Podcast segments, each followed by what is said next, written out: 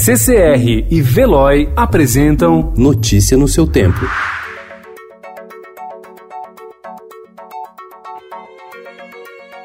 Olá, seja muito bem-vindo. Hoje é quinta-feira, dia 5 de março de 2020. Eu sou Adriana Simino, ao meu lado Gustavo Toledo. E esses são os principais destaques do jornal Estado de São Paulo.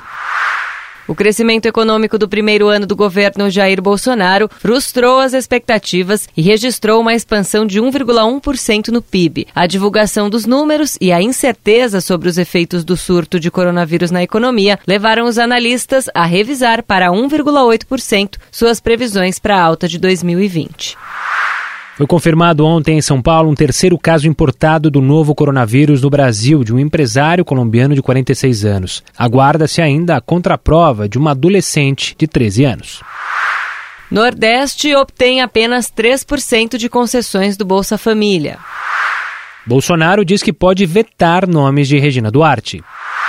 Tribunal Superior Eleitoral identificou sete eleitores mortos na lista de apoiadores do Aliança pelo Brasil, partido que o presidente Jair Bolsonaro tenta criar. Dirigentes pediram apuração do fato. Mortos na Baixada Santista pela chuva chegam a 25. O ex-vice-presidente americano Joe Biden ganhou força na super terça ao vencer em nove estados e receber apoio de Michael Bloomberg, que deixa a disputa.